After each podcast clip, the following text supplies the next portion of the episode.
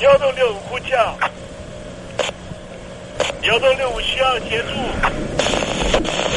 幺洞六五呼叫，幺洞六五需要协助。你在听吗？你在听吗？你在听吗？你在你在听吗？人生如航行，去与返，载满多少故事？你要睡上下铺吗？后面这个地方。如果吵得太累的话，三天都没有洗澡，真的很累，地上就躺着就睡了。我有看到我父母亲，我现在是要去看父母亲的状况。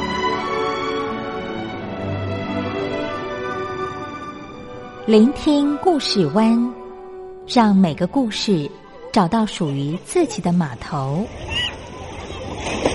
我到了那儿以后，我们就往妈妈家去。我一到那边，就感觉我妈妈已经她能够活活下来都不容易。我知道，他没他没跟我讲，我也不敢问，好好苦。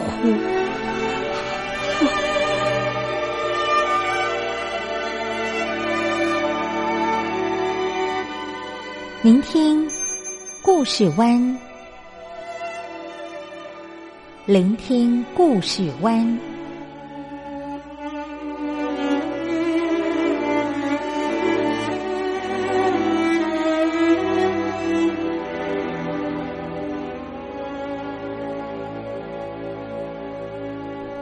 故事总有一个停泊的港湾。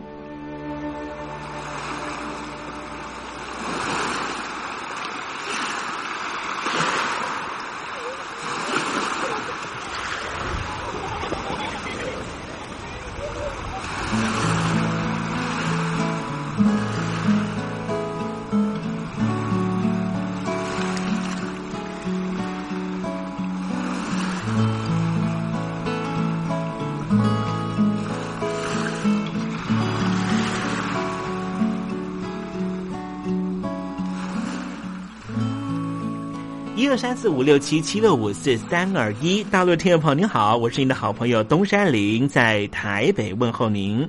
正在为您进行的栏目就是聆听故事湾，一二三四五六七七六五四三二一，全年无休，每天在空中为您服务。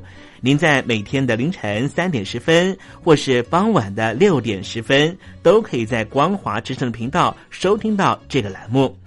聆听寰宇趋势，不用太多解释，因为聪明的你心中自有诠释。亲爱的听众朋友，我们的节目早晚各一次，听众朋友你可以选择最适宜的时间，和东山林共度这短暂的五十分钟的时光，就在光华之声的频道空中相见。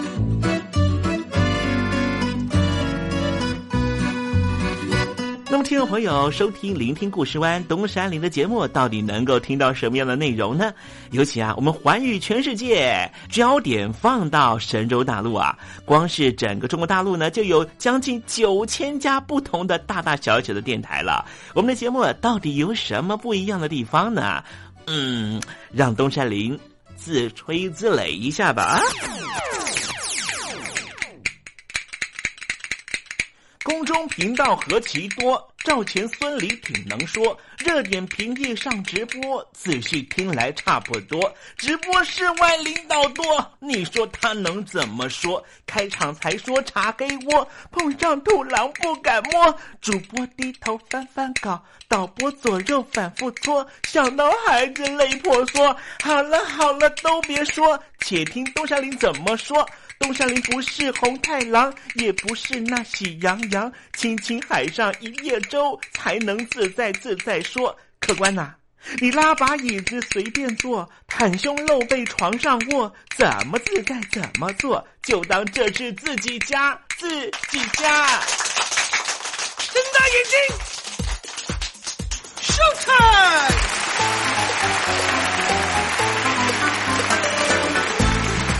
听众朋友，你好，我是你的好朋友东山林，在台北问候您。正在为您进行的栏目就是《聆听故事湾》啦。为什么节目的开场要这样的隆重呢？因为在凌晨三点钟的时候才进行我们的节目啊。听众朋友可能正在打瞌睡之中，或是呢在睡梦之中，所以呢要赶快把听众朋友呢让那瞌睡虫踢到九霄云外啦。听众朋友，今天的节目非常的精彩，千万不要错过喽。那么精彩的内容到底包含了什么呢？赶快让东山林为您报告。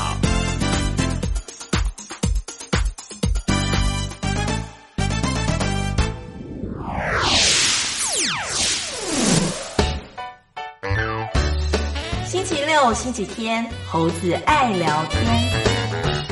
美国的总统大选啊，真的进入了这个紧锣密鼓的阶段啊！到底呢是特朗普能够连任，还是呢这个拜登呢挑战成功了哈？我记得呢，在这个九零年代好二十世纪以来呢，好像美国大选里面没有哪个总统呢是连任失败的哈，好像都是要不就是连任成功，然后在任内后来又生病啊、过世啊之类的，然后呢这副总统上来，好像我记得好像并没有哈。好，如果呢我有讲错的话，听众朋友可以写信到台北邮政幺七零零号信箱和东山林那个指正指正了啊。不过呢，最近呢，这个美国的反间谍执行的办公室呢，就分析说呢，哎，这个美国的大选似乎呢受到了呃外来势力的干预啊。在美国总统的竞选活动期间呢，就从今年的这半年来看啊，他们发现呢，来自于北京啊，来自于中共以及来自于这个伊朗德黑兰的攻击哈，非常非常的密集。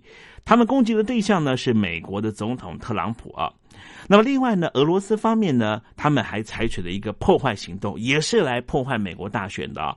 他们针对的对象呢是美国总统的另外一个候选人，就是拜登啊。因为呢，拜登支持俄罗斯境内反普京的这个集团了哈，所以呢，这个啊，一国的这个大选怎么会遭到这个外国势力的介入呢？北京当局哈，中共不是一直强调说呢？哎呀，什么事情呢都是国内事务，这是我国的内政啊，你没有这个智慧的余地哈。但是为什么呢？还要透过这个背后的方式呢，去影响特朗普哈？哎，这也真的是哈。说一套做一套，是不是哈？好，其实这个事情呢，呃，透过呢各式各样的这个呃，不管是社交媒体啦，或或是各式各样的方式，去影响其他国家的这个最重要的领导人的大选哈。而更何况这个中国还没有所谓的领导人大选的直选啊。其实呢，这些干预的行为呢，瑞典呢就是受害者。待会呢，再跟听众朋友分享呢这方面的讯息。那么今天节目的下半阶段为您进行的环节就是电台推荐好声音。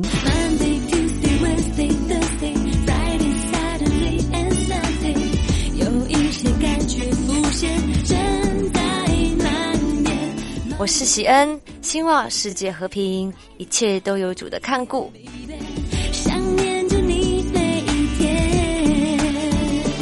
请你收听东山林的节目。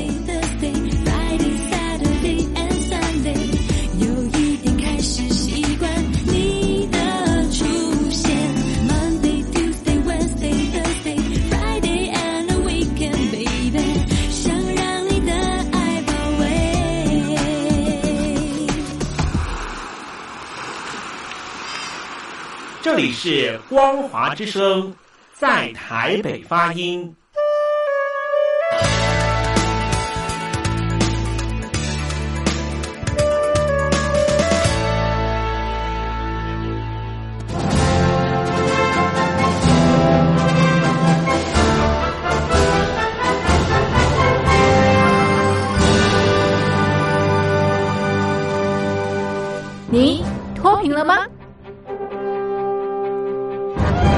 年轻时候的习近平就深知贫困之苦。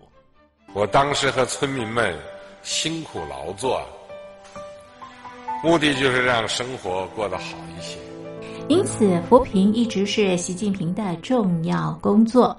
二零一五年，习近平在中央扶贫开发工作会议上做了二零二零大陆全面脱贫的承诺。到二零二零年，我国现行标准下，农村贫困人口实现脱贫，是我们的庄严承诺。一诺千金，全社会要行动起来，进锐出战，精准施策。于是，一场脱贫攻坚战席卷大陆。为了打赢扶贫攻坚战，大陆提出了精准扶贫。世界上大部分采用的扶贫方式，都是将扶贫的钱平均分给贫困者。中国的精准扶贫则完全不同。为了让资金使用更高效，扶贫效果更好，中国根据村子的特点以及每户村民档案记录的不同情况来分配钱，安排不同的扶贫方式。于是，有的村子做起了旅游业，有的村子通过修路大桥，极大的增加了农产品的销量。有些没有工作能力的老人，给他们生活所需资金保障；有些缺乏劳动技能的，给他进行职业培训。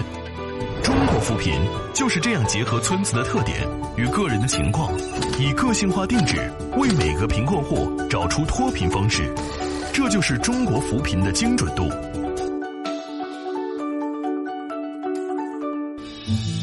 位在山东偏远内陆地区的曹县，二零一七年以七十四个淘宝村名列全中国十大淘宝村群聚第三位，因而摆脱贫困的命运。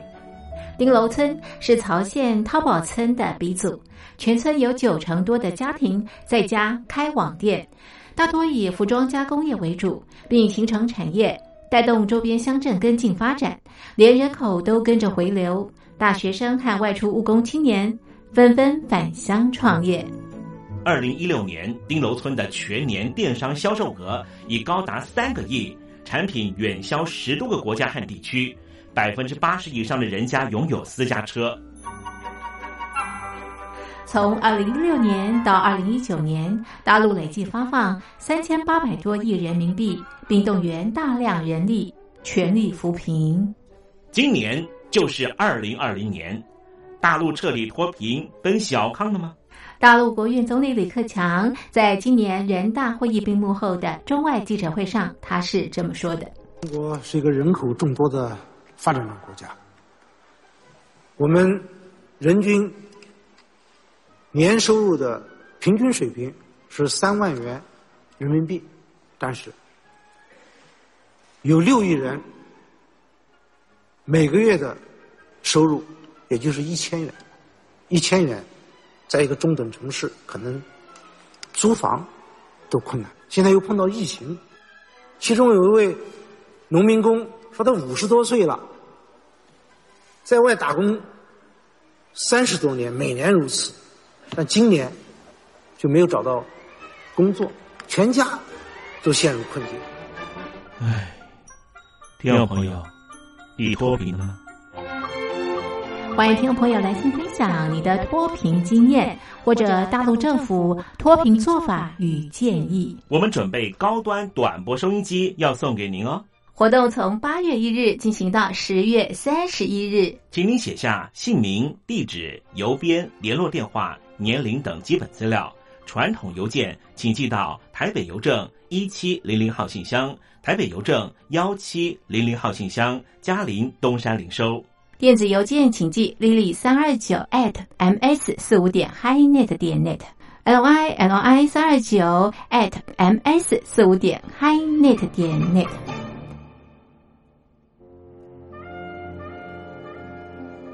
你脱贫了吗？大陆全面脱贫了吗？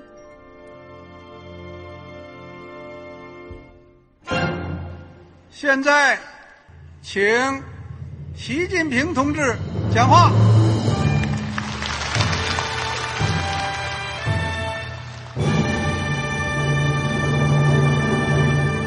中国梦必须紧紧依靠人民来实现。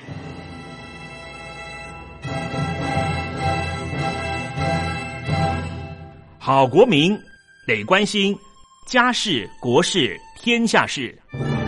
呃，谢谢发言人。我们注意到啊，现在那个外面有很多关于前中央政治局委员周永康的一些消息和报道。我不知道发言人对这个事情有没有什么可以呃透露、可以披露的。国家对于公示啊，不是什么东西都要公示的。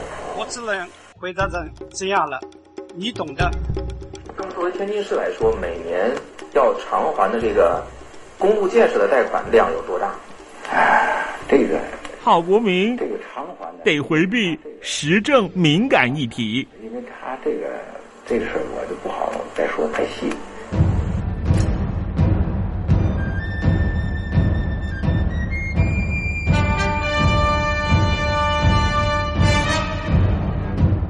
我们要坚持人民当家作主，坚持人民主体地位。任何官方不宜说太细，期望您体谅的话题，尽在时政，你懂的。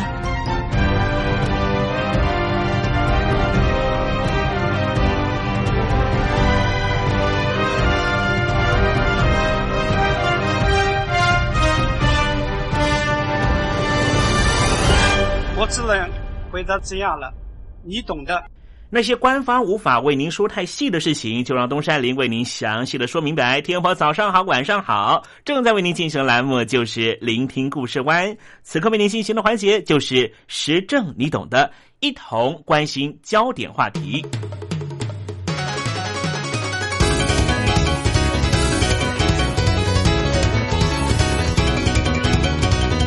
牛津大学的网络研究中心最近发布了一部 Twitter 和瑞典的选举研究报告。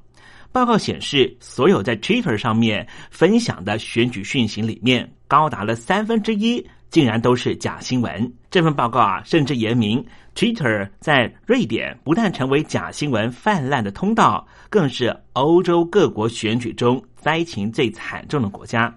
瑞典是一个移民开放政策非常开通的国家。瑞典花了数十年打造出了一个成功多元文化融合的国度，只是没有想到，随着假新闻操作移民议题竟然冲击到瑞典的大选，执政团队的社会民主工人党被迫收紧移民政策，冲击到原来已经打造数十年的共荣典范。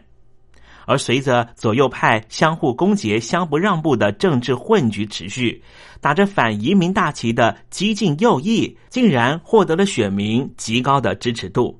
这样的社会体制强健的瑞典，都难敌假新闻操作之下所受到的伤害，实在可以让所有的民主国家大为借鉴。我们观察德国、奥地利、意大利这些欧洲大国的选举结果，可以发现。似乎选民开始扬弃传统的老牌政党，全面向激进的右翼政党倾斜。瑞典作为社会福利国家，高度均富、色彩鲜明的堡垒之一，却没有办法阻挡右翼狂潮的席卷。而全球也都在关切后续的发展。欧洲国家虽然困境各有不同，但是境外势力大多指的就是俄罗斯。屡屡操作移民议题，让原来属于多元共荣的国家变成像天平的极端倾斜，瑞典也难以幸免于难。其实，在瑞典选前一个月，瑞典第二大城和第三大城以及工业城都传出大型的纵火事件以及攻击事件。当时，俄罗斯的轻官媒电视台 RT。不仅二十四小时重播纵火画面，还利用社群媒体 Twitter 和 FB 快速转传。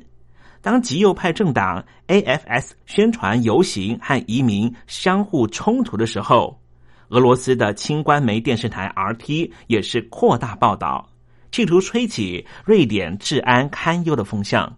另一方面，脸书出现假账号。以阿拉伯文书写虚假的政令宣导，例如官方要求关闭瑞典的清真寺、回教学校，以及十八岁以下禁止在公共场合戴头巾，并在脸书上面不断的秀出遣返大量移民的标语，同时也让各政党相互指责彼此制造假新闻，意图影响选举，选情高度激化，连带的使得投票率激升到。百分之九十，开出了右翼和左翼联盟各占四成的票数，借由一次选举快速的分化瑞典这个社群。俄罗斯最终目的就是希望让亲俄的瑞典民主党能够成为执政者。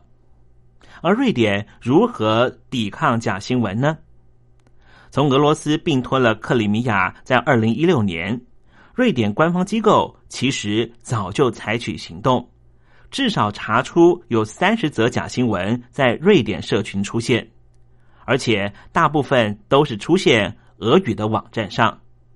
消息主要目的就是要减少北大西洋公约组织对波罗的海以及瑞典的影响力。根据牛津大学网络研究中心发布的这一份报告，所有在 Twitter 分享的选举讯息里面，有高达三分之一是假的，不光使得瑞典成为了欧洲各级选举中灾情最惨重的国家，严重程度甚至只比美国还要轻微。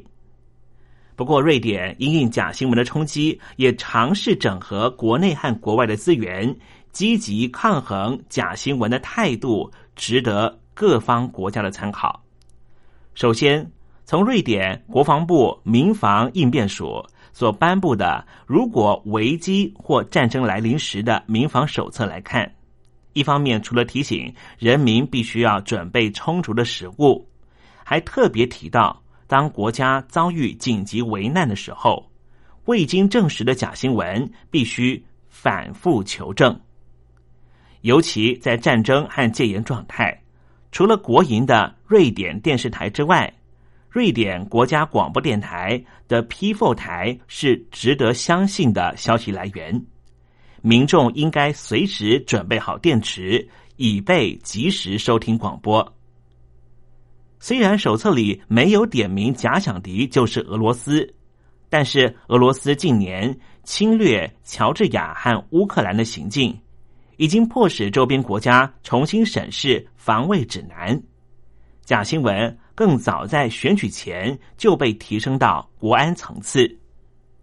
另外，瑞典也寻求 Google 公司的协助，在选举前集结了来自于芬兰的事实检查员，以及英国和美国媒体的企业家、瑞典和印度媒体学者和一百多名的新闻系学生，就在瑞典的首都。直接监控选举最后关键几天的新闻是否正确，而这个参考墨西哥二零一八年计划的积极作为，目的不只是成立一间实体的事实查核中心，他们还开发出能够追踪假媒体网站的追踪技术。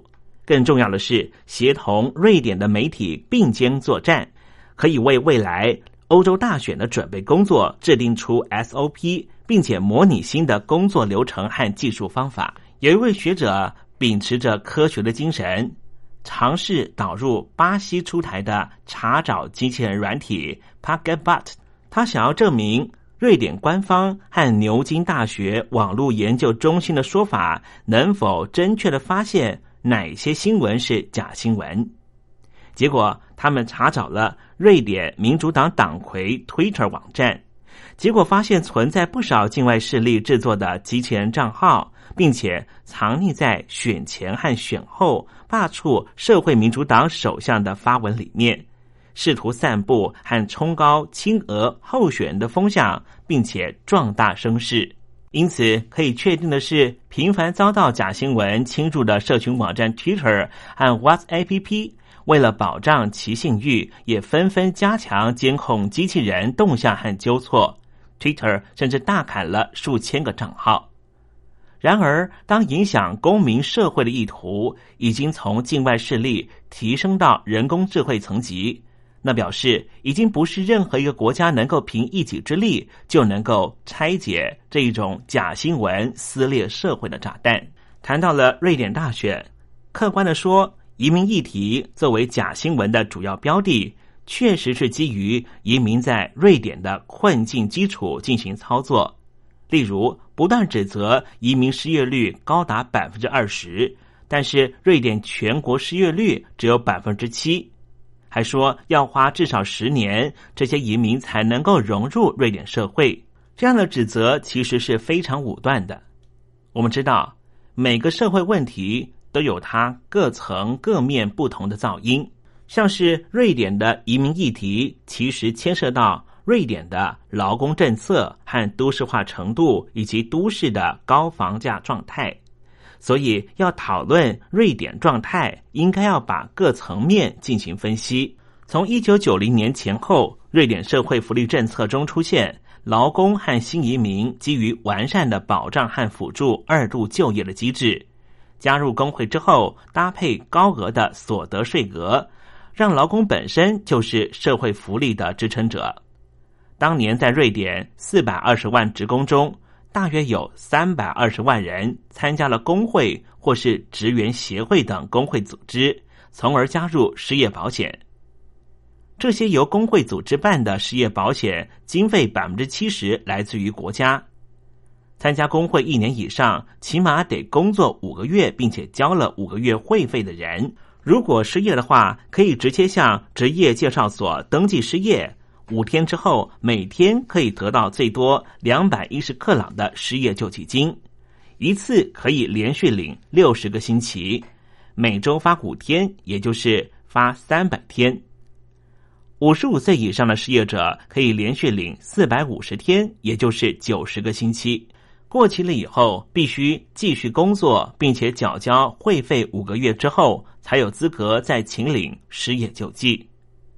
而没有参加工会的失业者，包括刚刚毕业三个月的学生，每天可以领取七十五克朗的现金补助，一次可以连续领三十个星期；超过五十五岁可以连续领六十个星期；超过六十岁的失业者可以提前退休，或是可长期领取每天七十五克朗的救济金。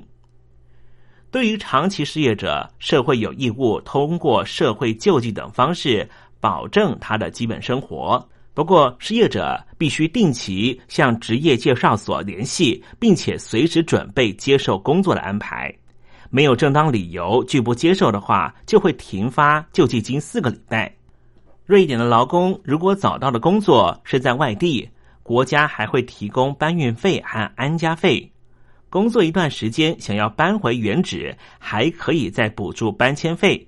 国家还免费组织失业职工教育，让他们改学新的技术，以适应劳动市场的需求。接受教育期间，也会发给失业救济金。二零一七年年底，瑞典企业联合会和政府针对于二零一五年以来的大批移民，而出台了相关的教学方案。这种特殊的教学方案，类似台湾的建教合作。凡是新移民或是二十三岁以下就学中断的年轻人，都可以接受约雇工作两年，而这全职工作是以七三比的方式来分配出百分之七十的时数必须是在工作，百分之三十必须受到教育，薪水上面也是七三分。瑞典这三十年的鼓励就业、高额所得税、累进税制，造就了一个相对来说比较均富的社会。根据各国学者的研究，瑞典总体所得分配不但比较平均，收入前百分之一的上上层级的所占比例也远低于其他的先进国家。不过，瑞典在经济和社会福利的人口拉力强劲，不但造成瑞典人口快速膨胀和都市化，中产阶级移居都市核心的市生化现象也很普遍。也会迫使弱势族群只能够住在都市边陲地带。瑞典首都斯德哥尔摩供不应求的住宅需求，导致于房价竟然在飙升。这一座外界高度称赞的公宅政策宜居城市，实际上为了拿到租约，势必得支付更多高于市价登录的租金，以求安眠之处。住在斯德哥尔摩都会区的高昂生活费，对比根本没法符合自我期许的生活品质，就连跨国公司都得直接包租套房，提供企业员工居住，否则这些员工根本不会留在这家公司。这种不安全感和相对的剥夺感充斥了氛围，使得瑞典首都的弱势族群感受非常深厚，所以。瑞典大选遭到假新闻的攻击这是一个说法或者是说瑞典社会现在逐渐的走向了不公平不正义的导向这才是导致于社会会分裂的主要原因。而假新闻只是其中重要的触发剂而已。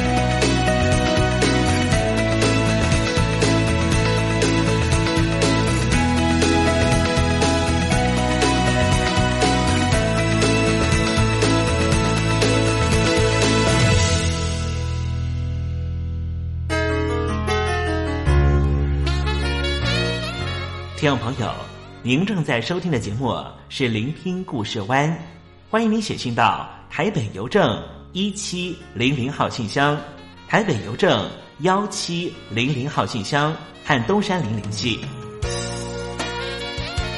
东山林就是东边的山里有只麒麟的东山林，东山林等候您的来信哦。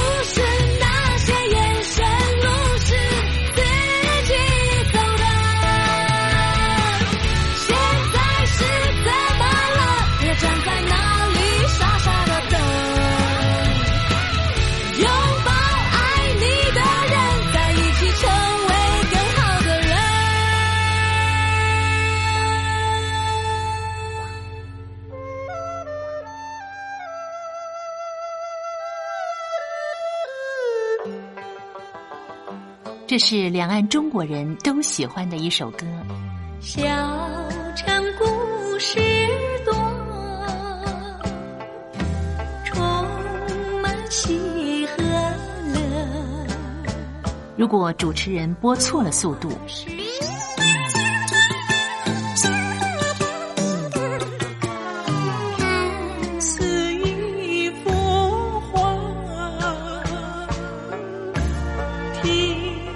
或快或慢的走调歌曲，都不是听众喜欢的。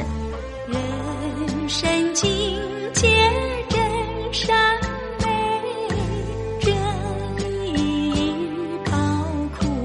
两岸和谐关系也得循序渐进，快慢相宜。说小城故事真不错，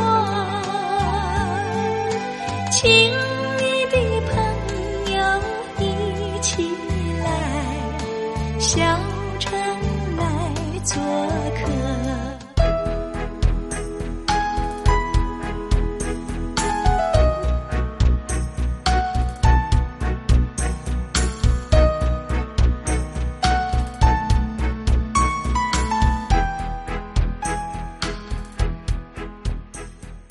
活中少不了知性的真，生活中少不了理性的善，生活中也少不了感性的美。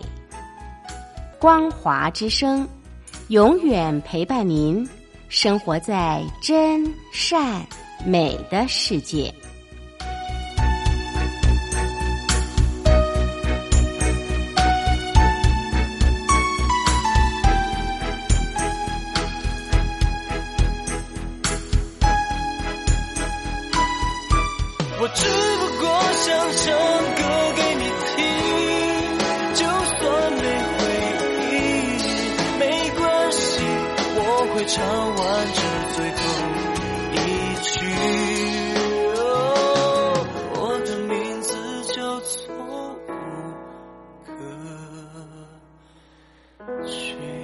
大陆的听众朋友，你好，没错，我就是吴克群。不管你现在在做什么，不管你现在在哪里，吴克群和光华之声在台北问候你。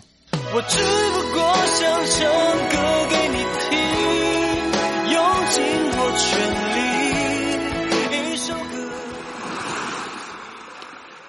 这里是光华之声。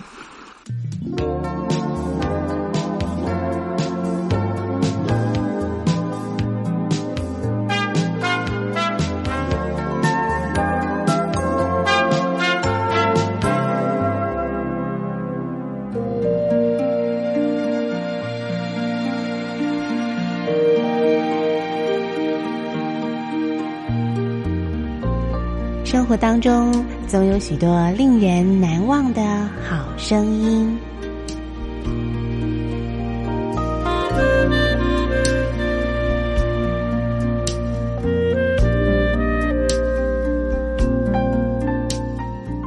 电台真心推荐，只想给你最好听的好声音。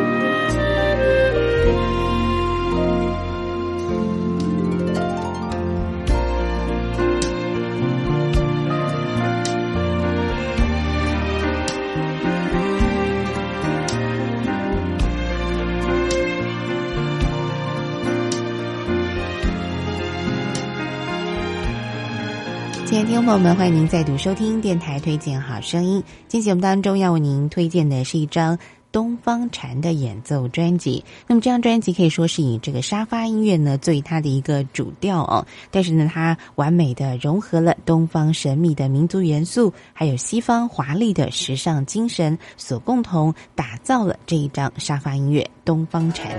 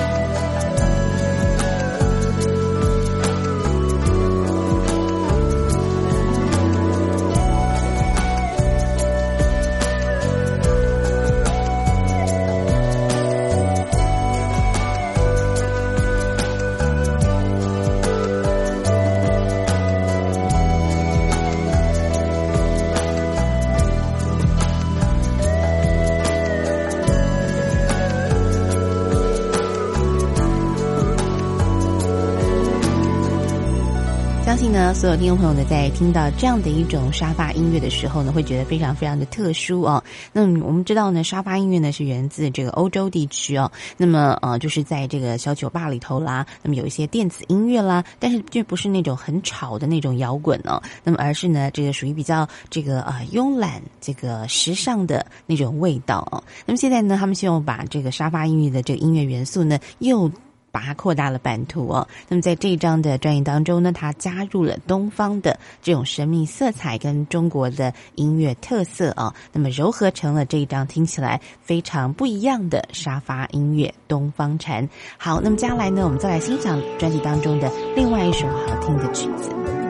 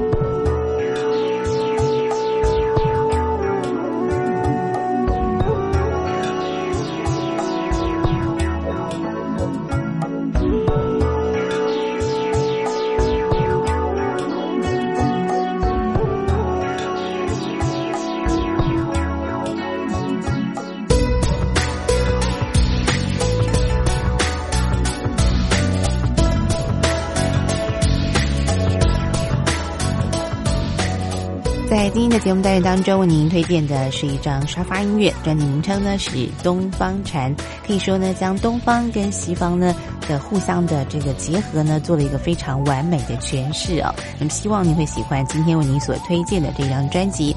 好了，那我们时间呢也进行到这了，非常感谢听众朋友收听，别忘了我们下次同一时间空中再会，拜拜。